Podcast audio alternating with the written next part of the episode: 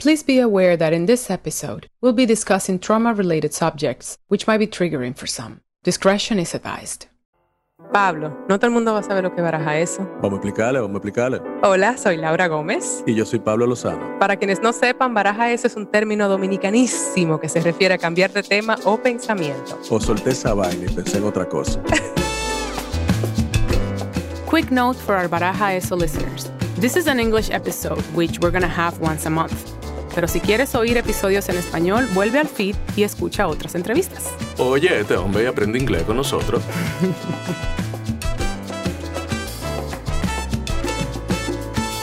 so I've been telling you about this friend of mine who I met in New York, Pablo, and uh, Staceyann Chin Yeah. is this Jamaican poet, activist for LGBTQ rights, and one force of nature. Honestly, I call her I call her my own personal hurricane. and and coming from the Caribbean also, you know, I think we're gonna have so much to talk to her about. Yeah, yeah. I can't wait to talk to her about yeah the construction of the Caribbean identity through her eyes. I mean, you you've said so much about her. I'm dying to meet her. So thank you. Thanks again for these moments of conversations where I can just pause my life and just be and just talk to amazing people. So thank you, Laura. You and me both. You and me both. Staceyann Chin.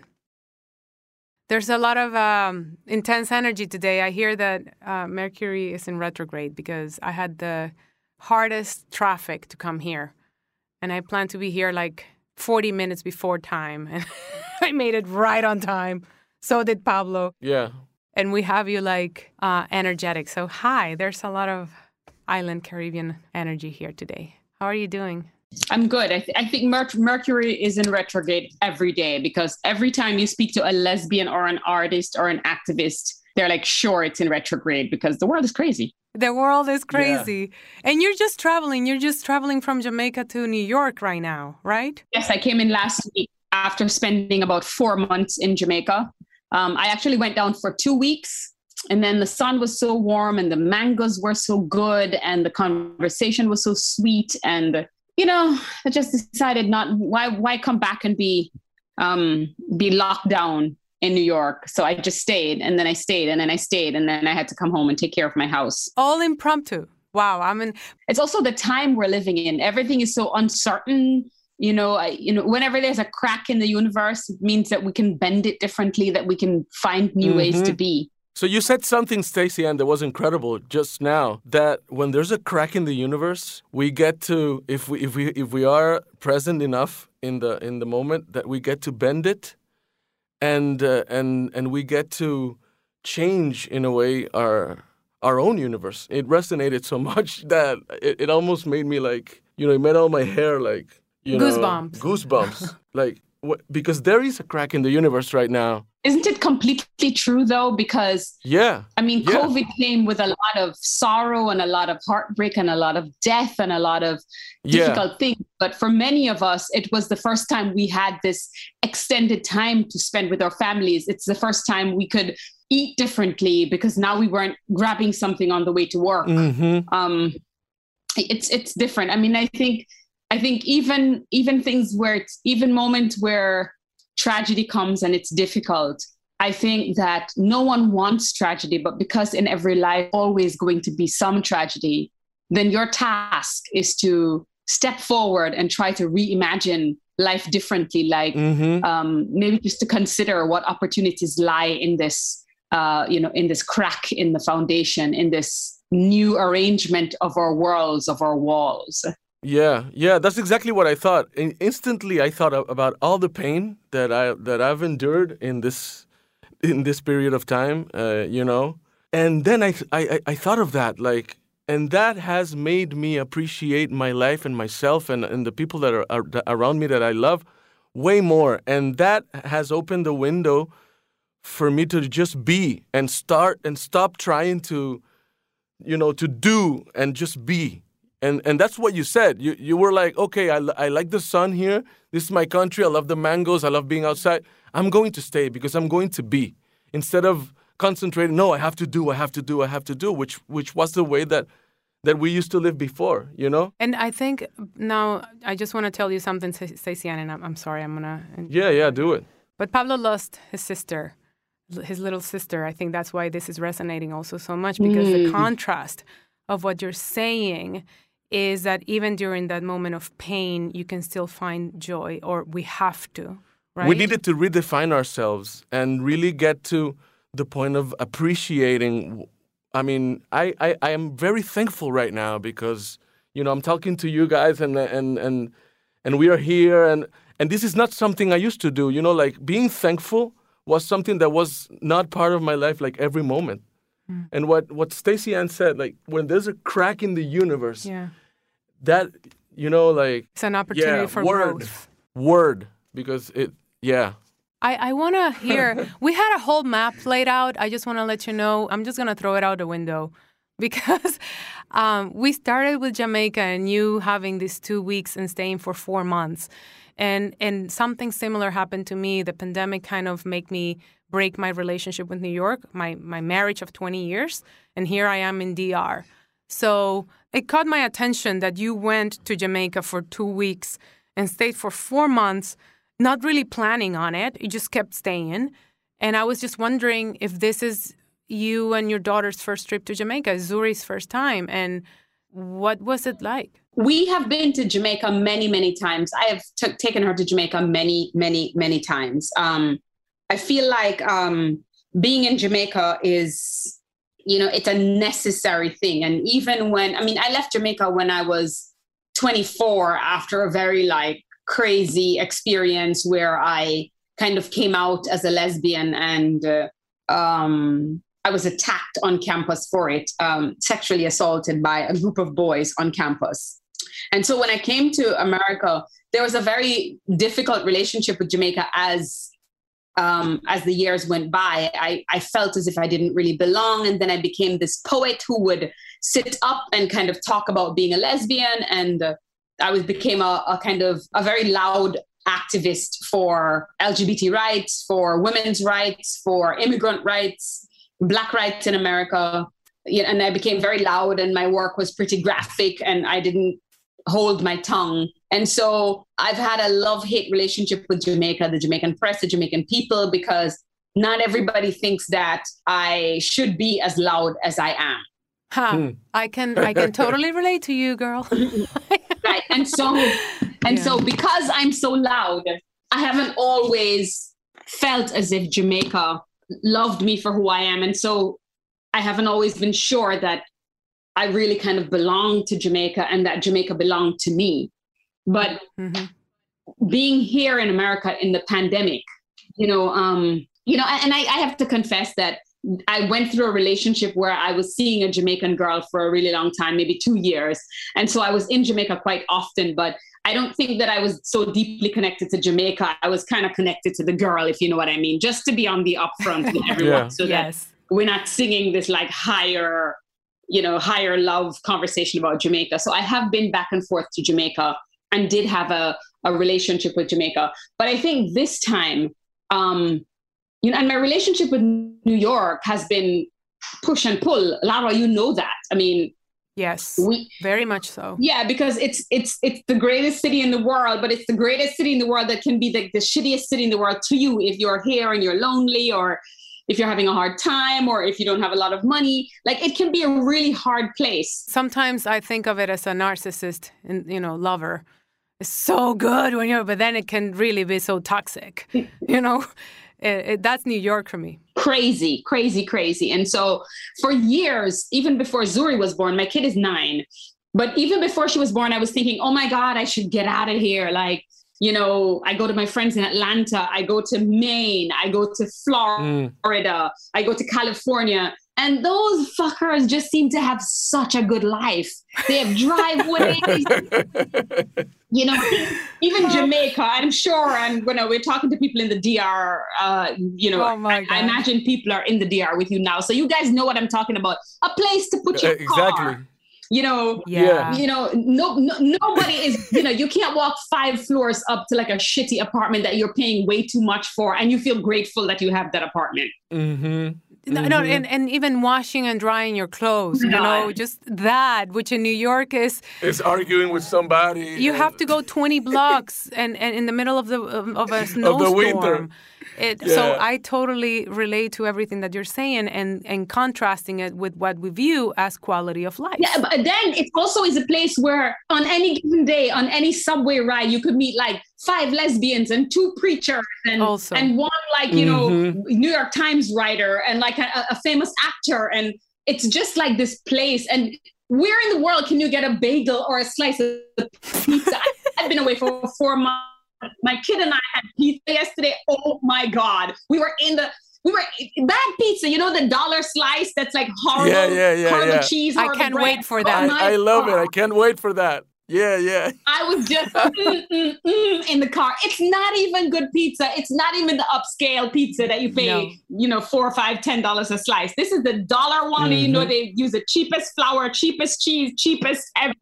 But it's so unique. It's, It's just the magic. greasiest, the most delicious I mean, thing. we were having, we were wiping grease off our elbows because, but it was ah. so good. It was so New York. And you walk around and you have the oddest people, like people dressed like hobos who have like PhDs who are in deep conversation with you. It's, Yeah, yeah, yeah, yeah. It's a great utopia, New York, you know, because also like you're what you're saying, and me as an actor, that that was an exercise that my acting teacher would give me. Laura, you have to observe. That's how you get your behavior.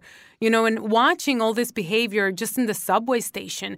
I remember seeing sometimes, as heartbreaking as that was, uh, uh, a homeless person having a soliloquy, you know, and and or dialogues. I'm like, I wonder who they're talking to absolutely. and I have so many I have so many dialogues written on my notes from these conversations because I heard them laughing and, and fighting with whoever it was in their imagination and we were watching a play on the subway That's pretty much It's just astoundingly beautiful. New York is that kind of place. And the food, I mean, you can go from one corner to get like high upscale. You go in there and it's like a hundred dollars for your meal and the best wine in the world. Or you can go to the little chop shop, which will send you sell you um you know Ethiopian food in a bowl or like Thai food in a little container or a box all continents in one corner pretty much amazing, amazing, amazing. And so it's the only place where you can get almost as good, if not better,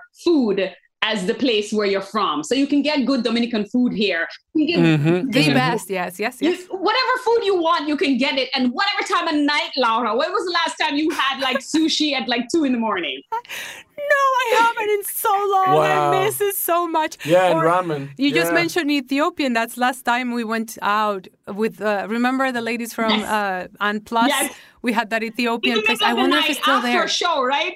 Oh my God! You have to have a show in Tribeca. Yes, yes, yes. And all this magic that you're talking about. My- okay, you're making me very nostalgic right now. I'm kind of But having. remember how many houses here have bed bugs and rats and roaches, and how many neighbors are like, you know, peeking in through your window and trying to get a, a, a, a glimpse of you without your bra. It's so crazy. It's so Thank you for the dose of reality at the same time as opening my nostalgia. All the feelings. I have all the feelings. Wait, and you just I can I don't know if you want me to say this, but you just bought a house. I did. You I just did. bought your house. I did just buy a house. I did buy a house that my friends, when they visit from Florida and Atlanta and Jamaica, they look at this house and say, How much did you spend on this shit? I know. God. I thought you were gonna say something else, but I also get that. Yeah, but um, but Yes. but it's still wonderful, like to own a home in New York. That's wonderful, and like you could, you know, it, it was also such. It was also in such terrible conditions. I mean, we had to replace the sewer, replace the roof, replace the floors, replace some walls, and then you ask yourself, what did I pay for if I had no roof and no floors? for the air, for the air. You paid for the for the cubic air space. In, in Brooklyn, Exactly. mind you, Exactly. but yes, Exactly. that's it. You you pay for the for that. So it's beautiful. And like, you know, you also have to do your own work because, you know, maybe in the DR or Jamaica, you can get a gardener. You can like for labor is cheap. So you can pay a little money and have someone do your housework or your work. In New York, you got to Totally. pay for it or backbreakingly do it yourself. So there's, Absolutely. it's almost like, you know, uh, New York is like having a full-on relationship with Dr. Dr. Heck, Dr. Jekyll and Hyde. You know, it, Mm-hmm, you know. mm-hmm. Which you did, by the way. You renewed that home. I was there on on your backyard once, helping you yes, scratch you were like doors. stripping doors with me, and I still have the little vase you gave me on my on my shelf in um in in my house. It's listen, and and and the thing about New York is that the experiences change so quickly because in one year, when I've come back here, so much has changed. Restaurants have closed. Tell me, tell me about it, please, please. restaurants have closed people have moved i mean i i call and i like text a bunch of friends and they're like no we're not here anymore. I moved to upstate. But all of that to say for a long time and even when i just had my kid and i was like oh my god schlepping this kid getting like 10 pounds 15 pounds 22 pounds heavier and i was just carrying the kid. I was like i gotta get out of here. I gotta get out of here. Maybe florida i could go to florida. Oh god i should go to california. Maybe i should go back. And all of it i was like hell no, I'm not going nowhere where, you know, they can just kill me like Trayvon Martin or Oh my gosh. Oh, this is also another reality to talk about because Mhm. it's a very different, ex- very different experience to be in your own country and well, then dealing with the issues of homophobia in in Jamaica, but then dealing with racism in the U.S. I know people always think like, oh, you come to, oh, you were, you know, you were targeted in Jamaica as a lesbian and then you come to America and you're so free. And I'm like, fucker, nobody ain't free in America except rich white people. Like, there's, you know, there's everybody else is like just making sure they manage all the ways in which they're not free. But there are Yeah. beautiful freedoms. And what it is, is, uh, you know, I mean, I think the best world is that you are able to travel from place to place and choose whatever freedoms you need at the time you and your Yeah. family might need them. Absolutely. And and in your case particular, you're a single mom. I know we've talked about this like you give a lot of thought as to where you want your daughter to grow because you want her to have diversity, you want her to see herself, right? So is this You know, we, we um, you know, uh, so for a long time I was trying to leave uh, Jamaica, trying to leave New York, and then no place seemed right.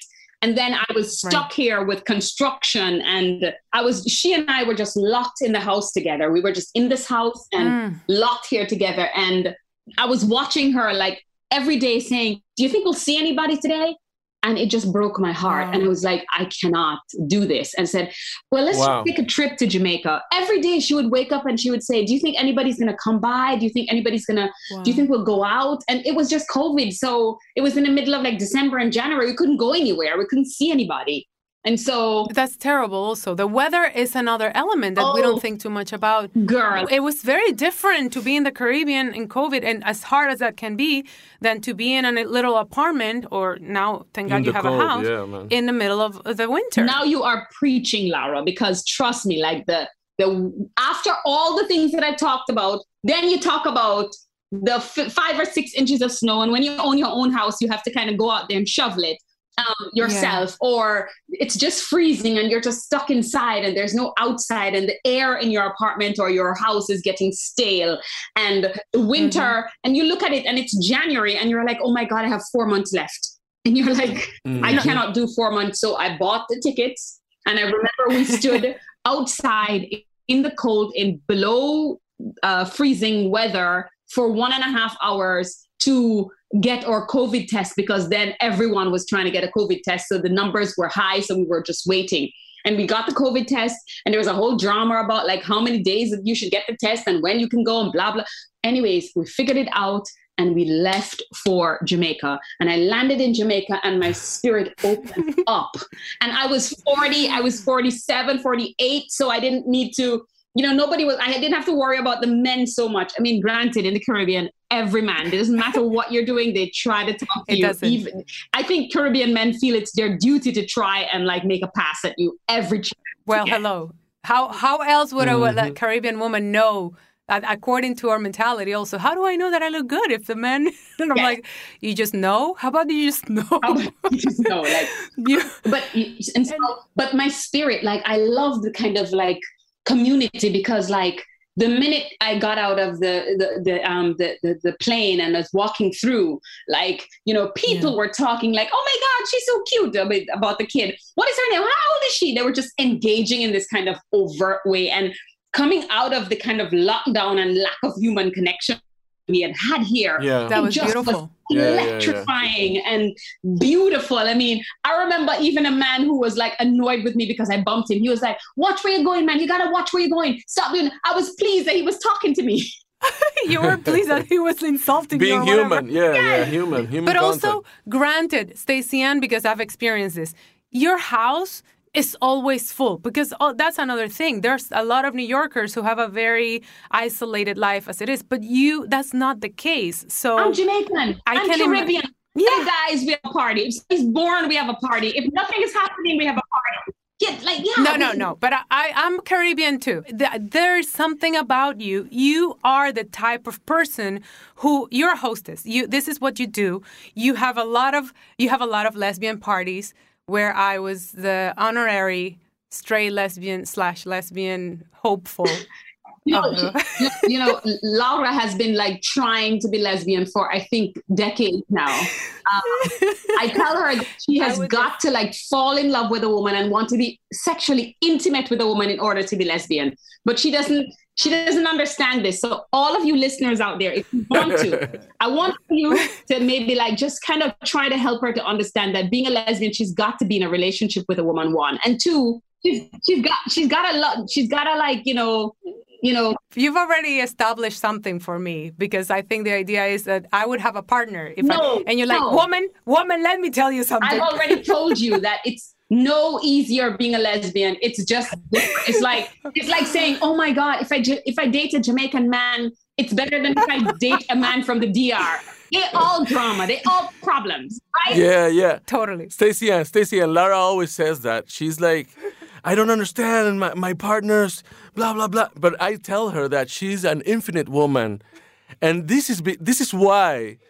Uh, you know the men around her uh, maybe you know that she's too much for them and she tell will find eventually something. Are we too or much? Staceyann? someone that will that will co- you know like communicate with her at that infinite level and that will happen because you know like I love you both so much right dude, now. dude. I can't even. and she's like, she's always like, I wish I was the lesbian. You know? I had She's man. gotta She's got to stop being. If she wants to, you know, you could get more men, Laura. You could totally, you know, of But you course know I what? could. It's You have the stop- men. You have to stop being brilliant. You have to stop being successful.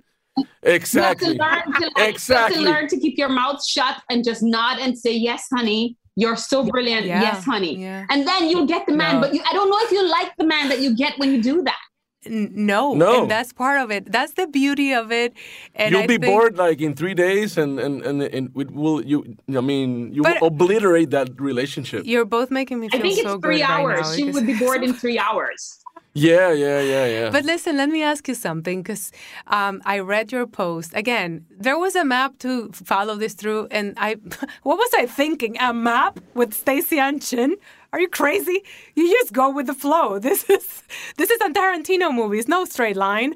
So you posted something that caught my attention on your Insta- Instagram. I want to tell everybody that Staceyann's uh, Instagram is like a book of poetry to me because I texted you the other day, and I'm like. I you are gonna kill me one of these days. I'm here I am crying again for one of your posts. And oh, she's my friend. She's good. She's just writing from her soul, right? But this one in particular was about you openly asking people, where does a lesbian with a kid who has uh, relationship commitment issues go for dating? Did you get any info about that? Tell me, please. Well, There were some suggestions. Well- there were some suggestions, and then, but mostly people were saying, "When you find it, can you please hook me up and Please about-" tell us. Exactly, exactly. I was just curious. I was just No, no, there are no answers. There, you know, the problem with love is that there are no short answers. Love is a long, hard journey. Yeah. But also, let me tell you both something. I joke a lot uh, about it a lot, and I love what you both told me. Truth is, this was something that I, I I've been enjoying this freedom so much, you know.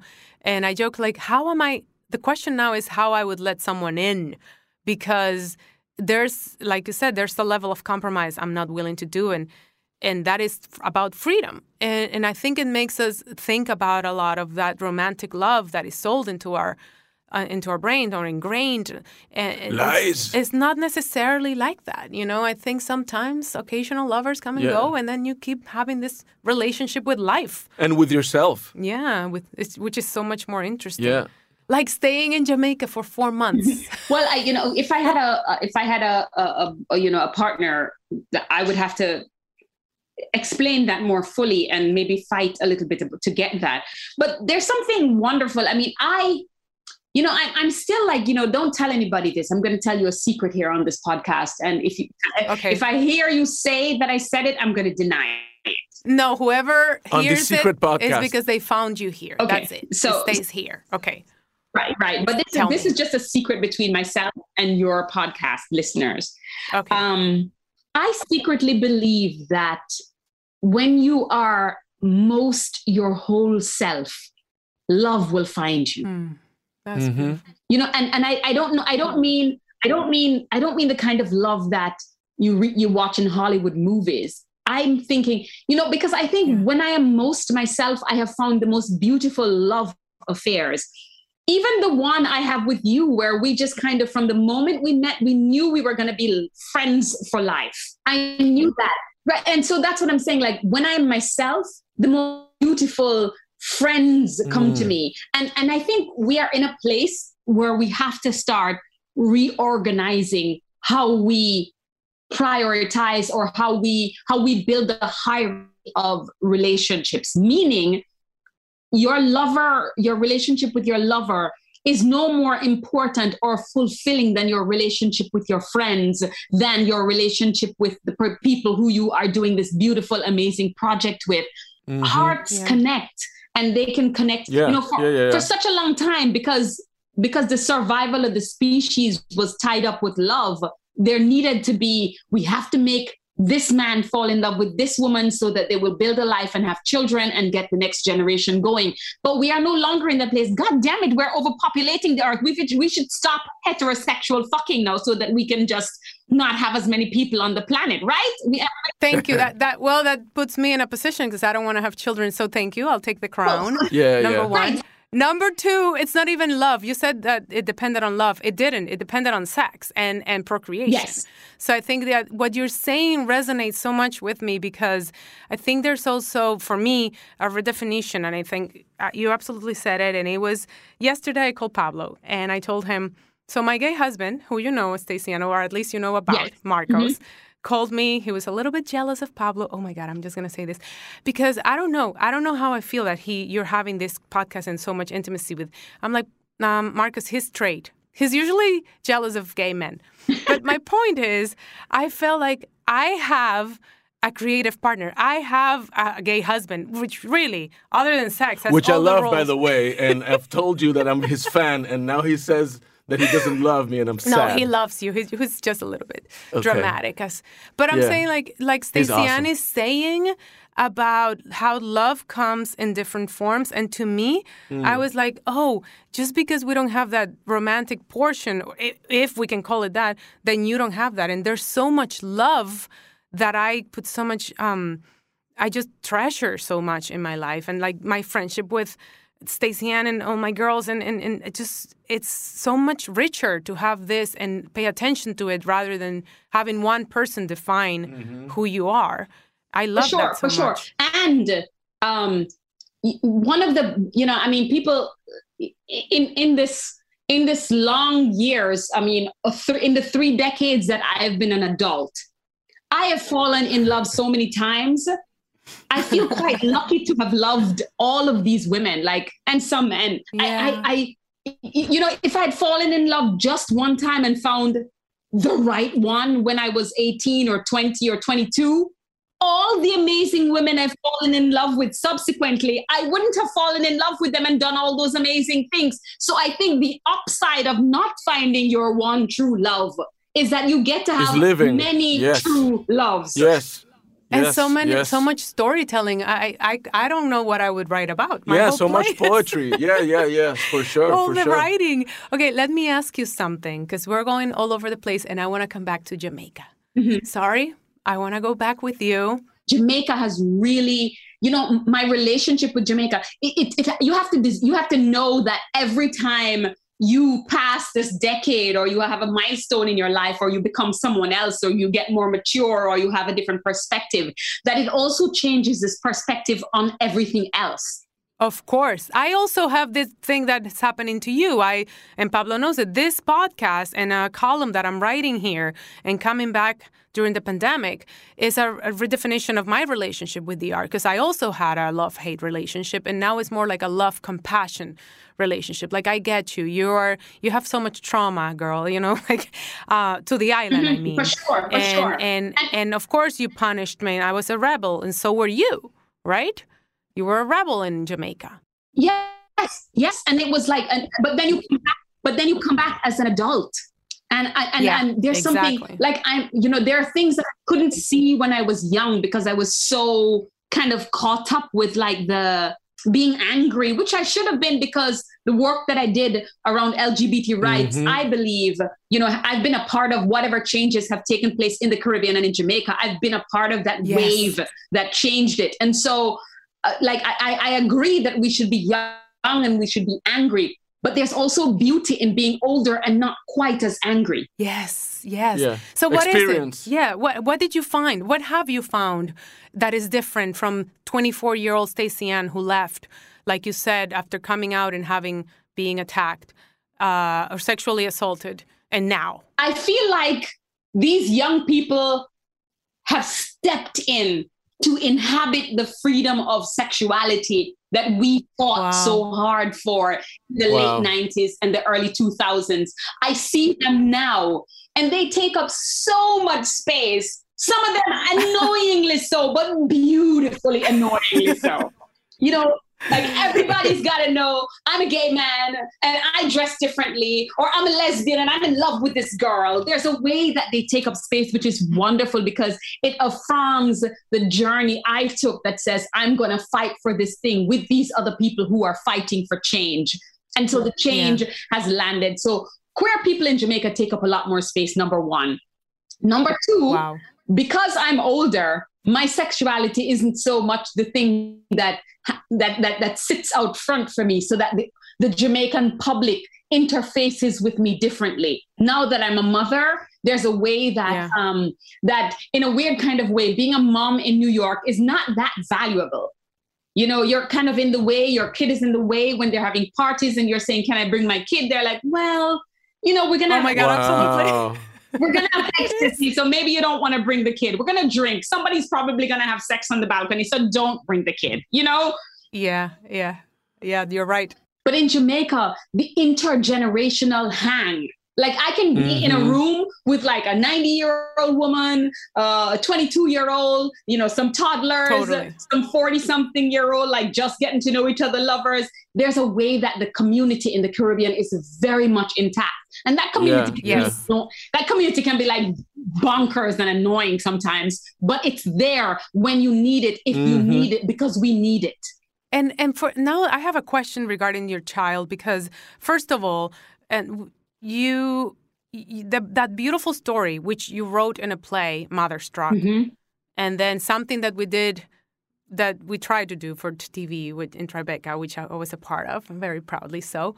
You, it takes a village, and you're mentioning how did you do it? How did you do it? And can you tell us a little bit of that story of your child? Because I think it's freaking beautiful. Well, when I was um when I was you know when we're young in the Caribbean, the first thing they start beating you over the head even before your period arrives is don't get pregnant. Even when you have no idea. You don't no one knows how we get pregnant. All of us are thinking that okay, you know, you lie down somewhere and like, you know, a tree falls and some leaves Yeah. cover you and then you get pregnant. We don't know how you get pregnant, but before that even comes up, everybody's telling Yeah. you keep your legs closed don't get pregnant don't flirt don't have pleasure in your body so don't wear those Hmm. short skirts don't don't don't don't don't there's so many don'ts around the girl's body that by the time Yeah. you if you have any good sense and you have people who care about you it's been hammered into you that the worst thing you can possibly do is to get pregnant when you're young Yeah, well, I can also see the side the side to that, but yeah, for sure. you're- So I so I definitely had that for myself where I was I was I knew I didn't want to get pregnant. I was intent on having no sex And so, and so, you know, like I don't, I don't even want to think about sex because I don't know if, like, if I think about it, I can get pregnant. I'm not just doing it, no sex. I'm just going to be reading books and like spending time with. That's it. Librarian Staceyann Chin. Librarian sure, Stacy sure. Anchin. And so yeah, yeah. I went to um so so so then i, I kind of came into my sexuality as like about 18 20 where i kind of knew that i was a lesbian and i was like hallelujah i'm gonna be gay. So that means i can't get pregnant. It's such a great thing.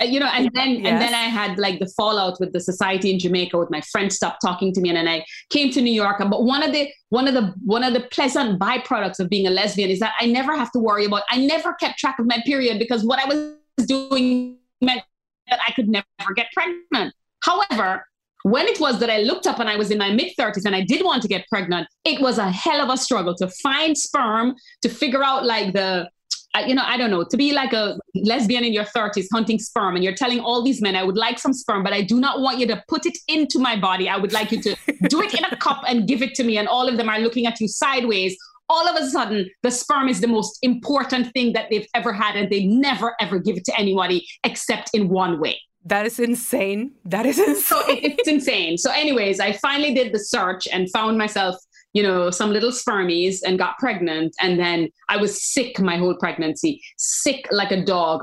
No, no, no. Wait, hold on a second. You're you're you're jumping up a, a big step. What do you mean, some little spermie?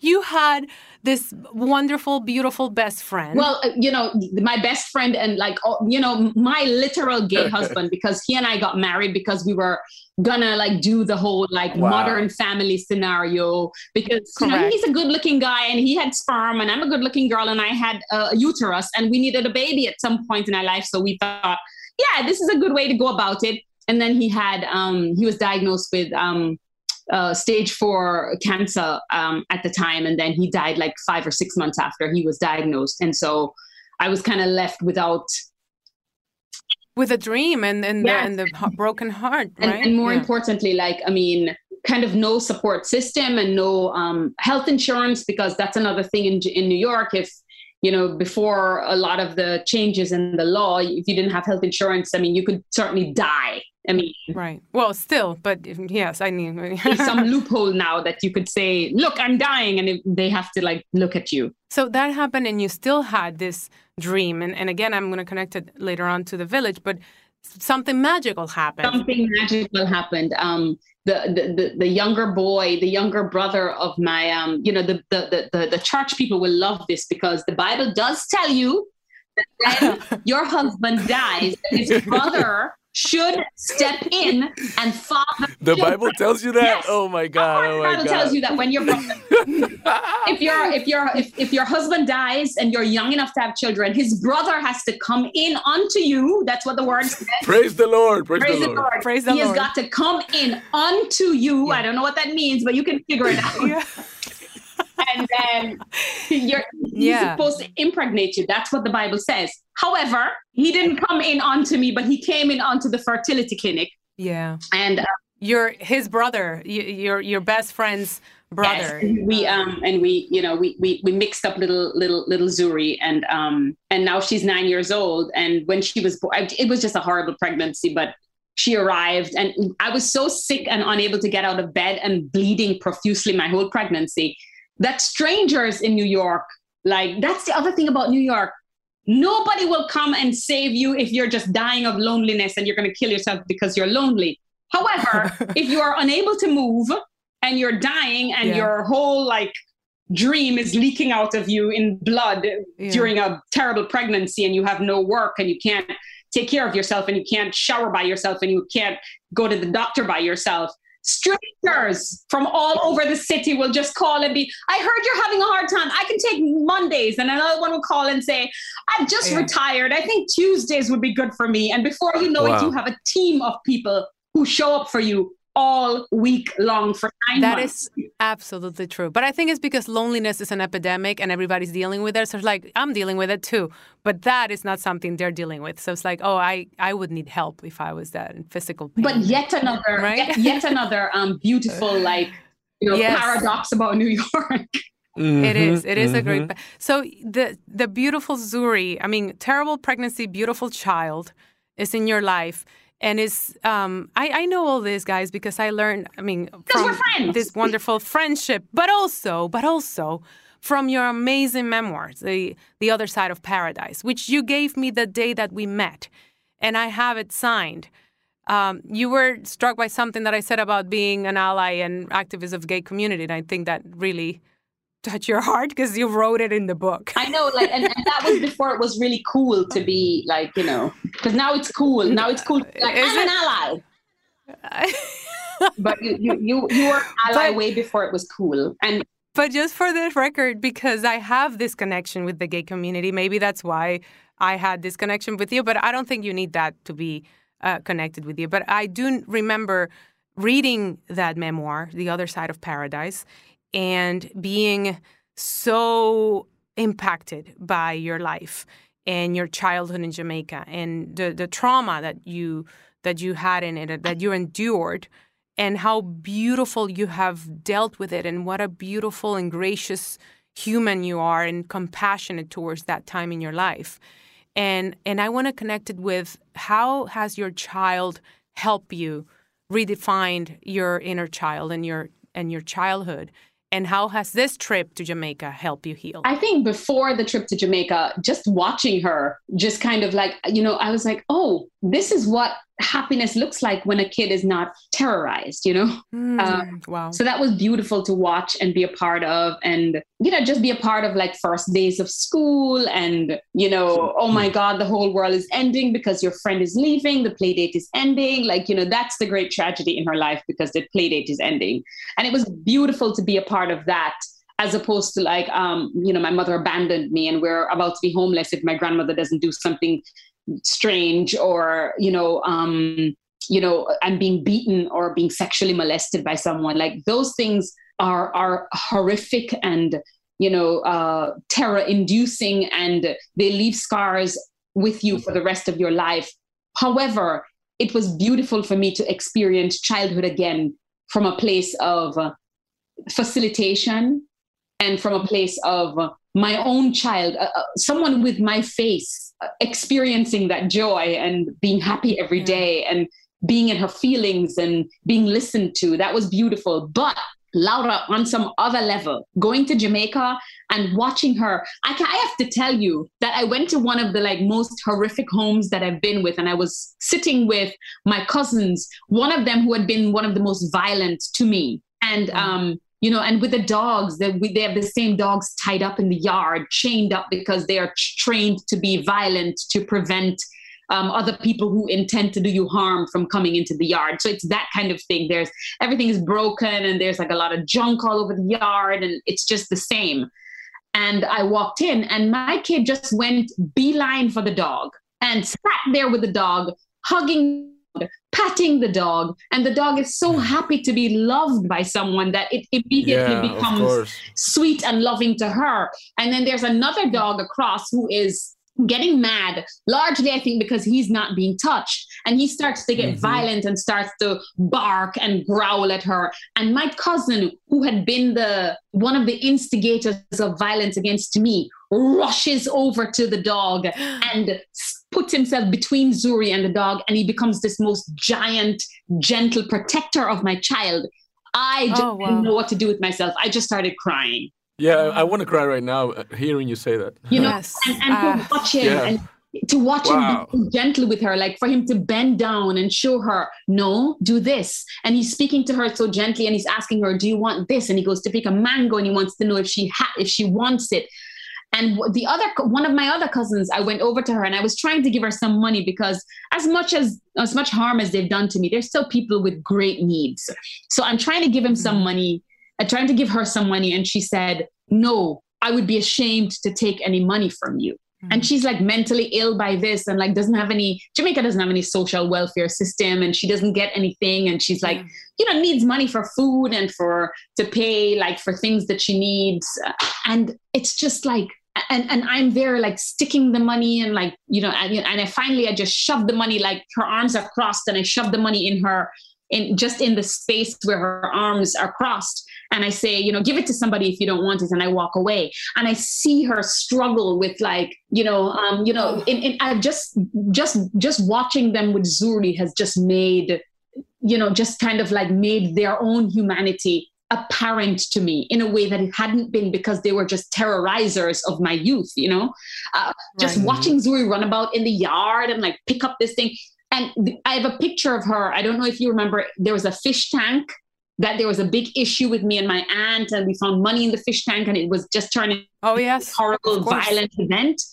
And yeah. she's sitting on the edge of the fish tank. And so now my memories of that house is are healed. I, I, don't know if they're healed, but they're certainly superimposed on these new mm, memories that I have yeah. of Zuri in the space.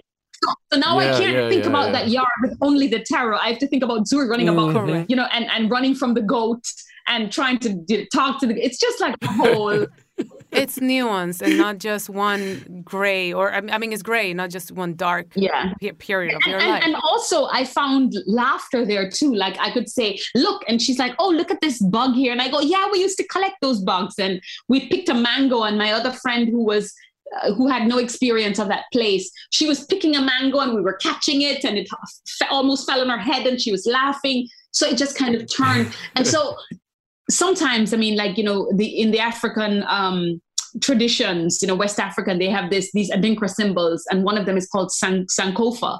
And Sankofa means go back and fetch it, and it, it, you know, literally it means go back and fetch it, and um, mm-hmm. and figuratively it means go back to your past try to understand and learn from it try to deconstruct what it is ha- that happened to you and learn the lessons in other words go back and fetch that thing that you lost when you were in terror and also go and talk to your inner child and kind of tell her it turned out okay because Absolutely. I I I feel um and I I've told you this before. Um, my reference to you, I, I had I, I was I had like kind of the Zuri childhood and my dad had a little bit more of your childhood. I love like your dad, you... by the way. Can I tell you, I love your mom and your dad, and I have to come back and yeah. eat mangoes. And if they're listening, you owe me mangoes and food. I'm coming to get it. you are very much expected, let me tell you. Those mangoes are waiting for you. But I think the beauty of it is, and and Pablo can probably say something about this, is that when when I hear your story and when I see it, and I know that there is that gentleness about my dad and how he refers to his childhood, because I've been the one to put things together for myself based on the family history is that I see that graciousness and maybe it doesn't fully heal, but there's certainly a, a, a compassion to yourself and the ability to say you're no longer there and you're no longer that. And I think that's why you're your everything your writing and everything makes me so emotional usually is because like I I don't know what that could be like because she is an enlightened being. You know, I see you as an enlightened being. And and I'm like so grateful always to to be reminded that you can get there and, and to see that there's people for sure i uh, mean to, to remember you know for people to, to to serve as a guidance i think you are a guidance and there's more. I want to ask you, how is your relationship with your mom through your daughter now? You know, my, my mother was, um, my mother is, is also like struggling with life now. And she went missing for a little while in Germany. And then for a long time, we couldn't find her. And then she resurfaced again. So um, she's in Germany. I mean, one of the things that Zuri did was she forced me to mark some boundaries around the things that I wanted to keep sacred for myself. So my own sanity, my own safety, the safety of my child, the safety of my mm-hmm. home. In a lot of ways, when you are left by your parents or by people who you care deeply for, the, the search for them, the following after them, the changing of yourself in order to beckon them back to you can be remarkably um, it can kind of take away your own ability to to take care of yourself and to be good to yourself. And so for a long time i ran after my mother. I chased my mother. I wanted to make her life good.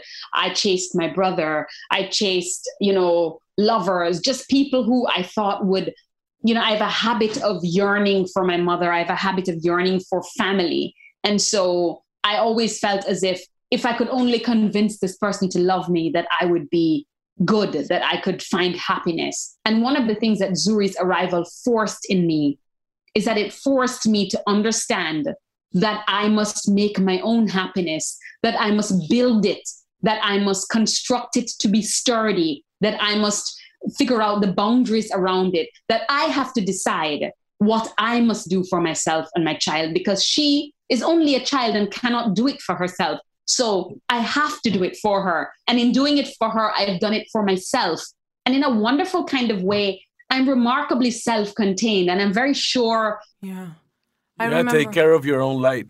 Yes. Protect yes, it. Yes. Protect it. You have to protect it, or else people will step on it inadvertently sometimes, mm-hmm. not even on purpose. Yeah, of course. Yeah. Correct. And also, is their own. I mean, the way you say that about your cousin, is your cousin that was violent, and you're uh, the defining these people, humanizing them. It's almost like there's. I feel compassion because it happened to me with a relative of mine who's a bit of a narcissist. I mean, they're a bit of a abuser of, and and I had this conversation with him, and he's been texting me since like I made him think, and he's gonna change his.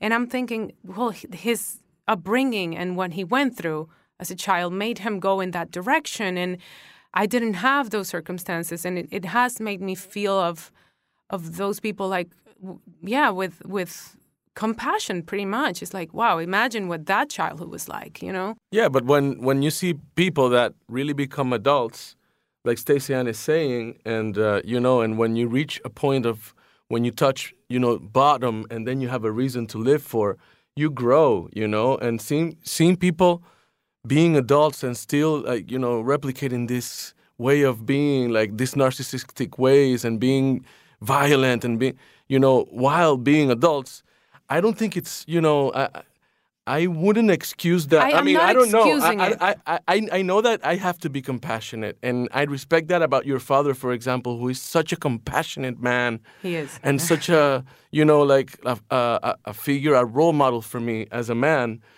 Uh, but you know. Humans, but, but humans can learn. Yes, but I think there's a difference between excusing someone, which is not what I'm doing. It's just so that I can, I think, coexist oh, and yeah. find what Staceyann saw in her cousin, because she could live with that resentment. And I think what really ultimately the person suffering it more more would be her.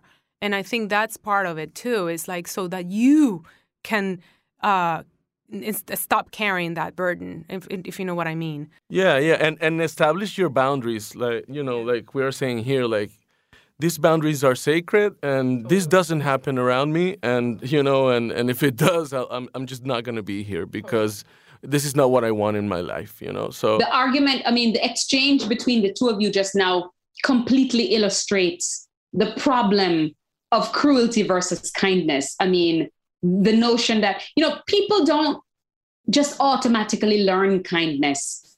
I don't think people mm-hmm. just like they don't automatically learn they don't automatically become you know mean people. I think the environment has a lot to do with who people become.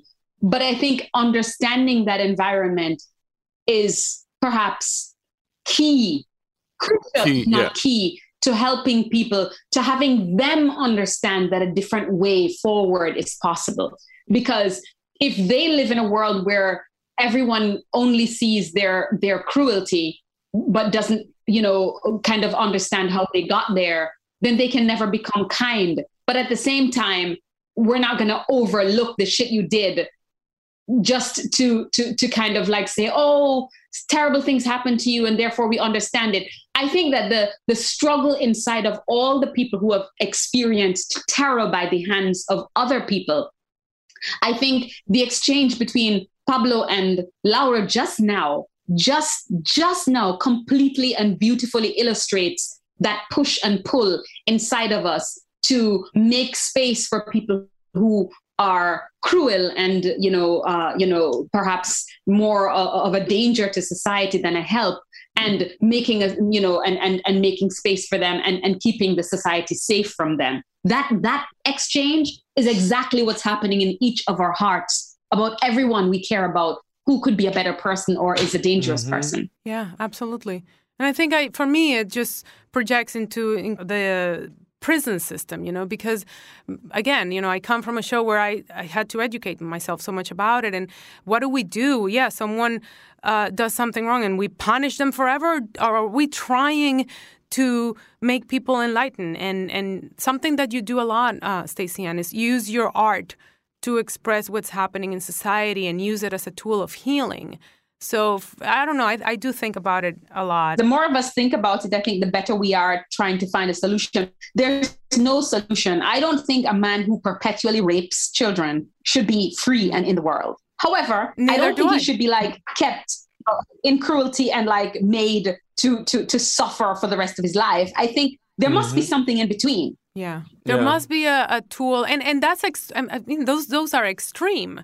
But um, I think sometimes also there are mistakes that are made and, and huge mistakes, and someone has the the capacity of either learning from them and evolving, or we are able to destroy them. And But what we have about to the make potential of we have to make a road for them to redeem themselves. It can't be Absolutely. yes, yes. I. Absolutely, and I think that this is all part of it, and, and your life is a, a, and we are we are going all over the place, but basically was about compassion and and that beautiful growth and that that you we can learn as humans, yeah, and and be better. And you lived through this uh, childhood, that this tough, difficult, abusive childhood, and yet you are my hurricane, my personal hurricane, but also a source of light. You know, which I and your post again, going back to your Instagram, you posted something about not ever, ever hitting your child. And I cried reading this because this is such a common norm, especially in the Caribbean, is how you educate. This is how you kind of make children become good humans. And I'm like, I've always been against it. Again, my enlightened father never did it, I guess, because he endured it, you know? And I've always been so aware of that. Like, I turned out okay, and I wasn't, he never hit me, you know? Mm-hmm. It was all about conversations, and it was all about, you know, we're going to talk about this punishment, and you may not feel it's fair. You can expose your case. You're not always going to win. And I think there's something so beautiful, and this is what you do with your daughter. And I'm sure it can drive you crazy Oh my god. Yeah, Oh sometimes it's really yes. hard. Yes, yes, drive me crazy all day, every day. You know, um, you know, I, what I didn't say in the post is that when she was maybe two or a year and a half, you know, after I've been telling her, don't hit, don't hit, she did something and I automatically just popped her on the pampas. You know, I don't even think she felt anything. But she, Yeah. she turned around and the look of like indignation and disappointment she had on her face Oh was my like, gosh. how dare you all my one and a half years tell me not to hit you and then you turn around and hit me that alone was enough for me to say i'm never going to hit her again and it was it Yeah. wasn't even like a, a, a real smack it was just like me popping her on the butt for something that she said or did It happened to me with my nephew a few days ago because I would never, and he was just driving me crazy, and I just hit him on the hand like really hard, and he his he he just saw me very shocked because I would I had never done that, and I almost cried. It hurt me. It physically hurt me. And I was like, I can only imagine. It's it's very overwhelming. He's very hyperactive and won't listen and whatnot. But his reaction, I was like, no, it's it's so. And you have to learn as a parent as they grow that you ha- you need to lead by example and by attraction, because no matter what you say and no matter how beautiful your words are, what your example of life is what what they what they are exposed to and what they're seeing. For example, my son is 16 years old, going through some processes like you know depression and, and being a teenager in pandemic and you know in the close down. And i've always been like you say like your father was to you. I've always talked to him from my heart and from my life mistakes and da, da, da, and and it gets really hard sometimes because his questions are like deeper and deeper. And are questions that I don't have answers to, you know. And all I can do is say, validate our feelings together, you know, and uh, and honestly say, you know what, I don't have the answer to this question, but I love you, and we can look for it together, and you can count on me, no matter what, no matter what. I'm not gonna judge you. And you know, I get it that you're frustrated, that you're mad. I'm mad too. I'm frustrated too. You know, you don't want to do the homework of your art teacher because she sucks because she's she thinks art is like monolithic and like she doesn't take into account your own talent. Don't do it. You know what I'm saying? Mm-hmm. Like, but you but You you, do have to do your, your math homework She because does that a lot too. the- I mean, you know what I'm saying? Like, yeah. it's it's sort of like a negoti- a, a constant negotiation. And that's what people don't like because negotiation takes time, energy, and vulnerability. yeah, vulnerability. That's that's the key. And parents don't like to be vulnerable to their children because we like them to believe we are God. Absolutely. Listen, um, we haven't even mentioned the fact that you were on Broadway with That- poetry. you so much, Stuff I- I- so I don't even know. The stuff of life is right here. but you are just so you, you're such an infinite li- being. It's so much and so many layers to you. Your advocacy for not only gay rights but also for your for your Black community and everything that you do. Um, you're like a Lord combination of Nina Simone Lord. It's just like this ah combination of goddesses that brought you here. But but also, and uh, the only reason I mention that is because I, I would not say this if it wasn't because of the depth of your work and and the beauty that it does and how it it informs society and vice versa. I just feel it. it you said it. You were a part of that movement of now the LGBTQ community has more uh, presence in Jamaica, and I freaking love that. So I couldn't finish this without asking you for a little something, which I hope you can share with us because there was yes, Yeah. crossfire. There wasn't enough time to talk about your poetry, but I hope that people look at it. Let me just say one thing Yeah, she just showed showed us her book, by the way. because this is very important and you're very vocal about this about the work of artists like Staceyann Chin. She writes this amazing poetry. She has these memoirs. Can you say a little bit about that so can people look you up, please? Memoir, you know, hey, um, hey, Market Press, Anthony Arnove, one of our good friends, he, um, you know, his Haymarket Press uh, uh, published this book called Crossfire. It's a collection of my poems. The foreword by Jacqueline Woodson. It's, you know, um, it's it's a. I would say it is the definitive book of poems uh, uh, for for my work for now. I mean, you know, I'll get older and write more poems, but for now, this is it. I'm gonna write. I'm gonna read a piece called Crossfire. It, it's about those of us who live in the gray and uh, try to make space and uh, try to include the notion that things aren't a monolith. That perhaps who we are and how we are is perhaps a question of infinitive, of, of being infinite, not not caged, not limited, not contained. So um, here we are, Crossfire. I read this for Pablo and for Laura and for all the people who work on the show and for the women in the DR who um, work hard and raise children and make food and uh, go to church and go to work and um, sew clothing and you know hang clothes on the line and people in Jamaica who survive and survive and survive. This one is for you and for me and for who we are together. Crossfire. Am I a feminist or a womanist? The student needs to know if I do men occasionally and primarily, am I a lesbian? Tongue tied up in my cheek, I attempt to respond with some honesty. Well, this business of dykes and dykery, I tell her, is often messy. With social tensions as they are, you never quite know what you're getting. Girls who are only straight at night. Hardcore butches be sporting dresses between nine and six during the day. Sometimes he is a she, trapped by the limitations of our imaginations. Primarily, I tell her, I am concerned about young women who are raped on college campuses, in cars, after poetry readings like this one, in bars, bruised lip and broken heart. You will forgive her if she doesn't come forward with the truth immediately.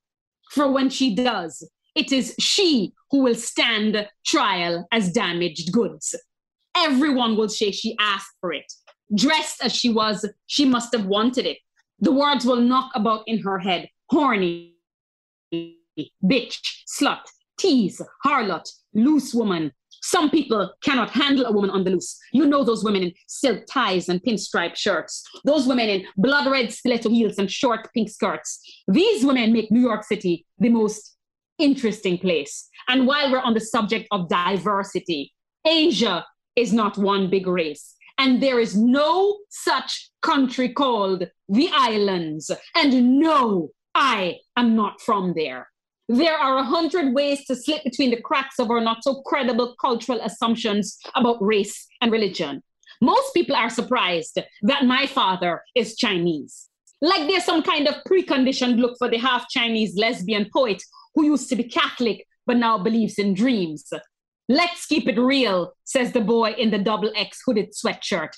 That blue eyed, blonde haired Jesus in the Vatican ain't right. That motherfucker was Jewish, not white. Christ was a Middle Eastern Rasta man who ate grapes in the company of prostitutes and drank wine more than he drank water. Born of the Spirit, the disciples loved him in the flesh.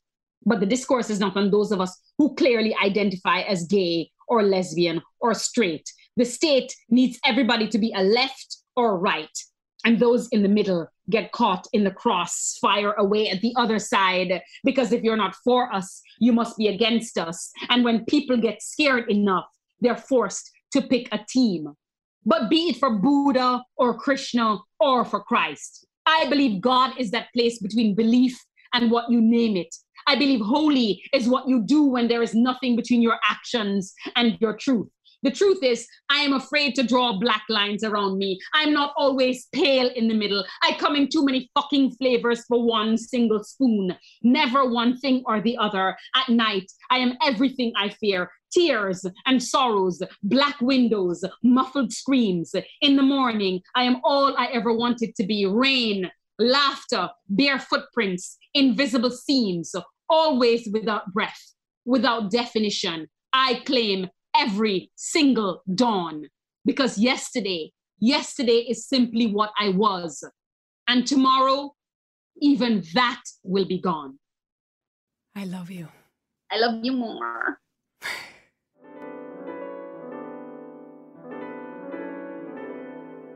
oh my God.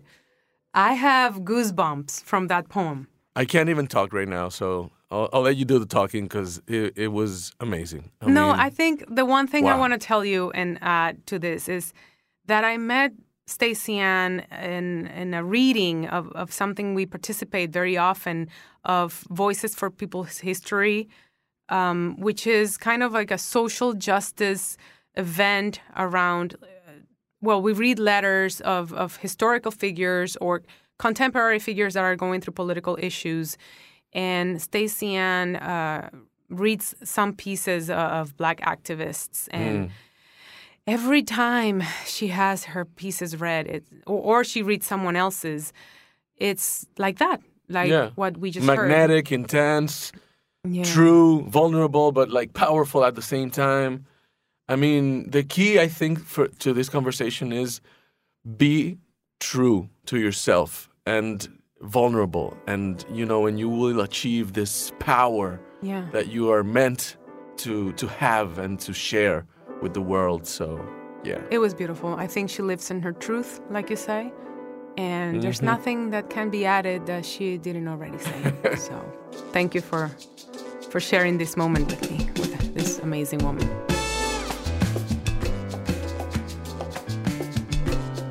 Escuchen Baraja Eso en cualquier plataforma donde escuchen podcast. Y suscríbanse en Spotify, califíquennos, déjennos reseñas en Apple Podcast y compartan y síganos en nuestras redes sociales.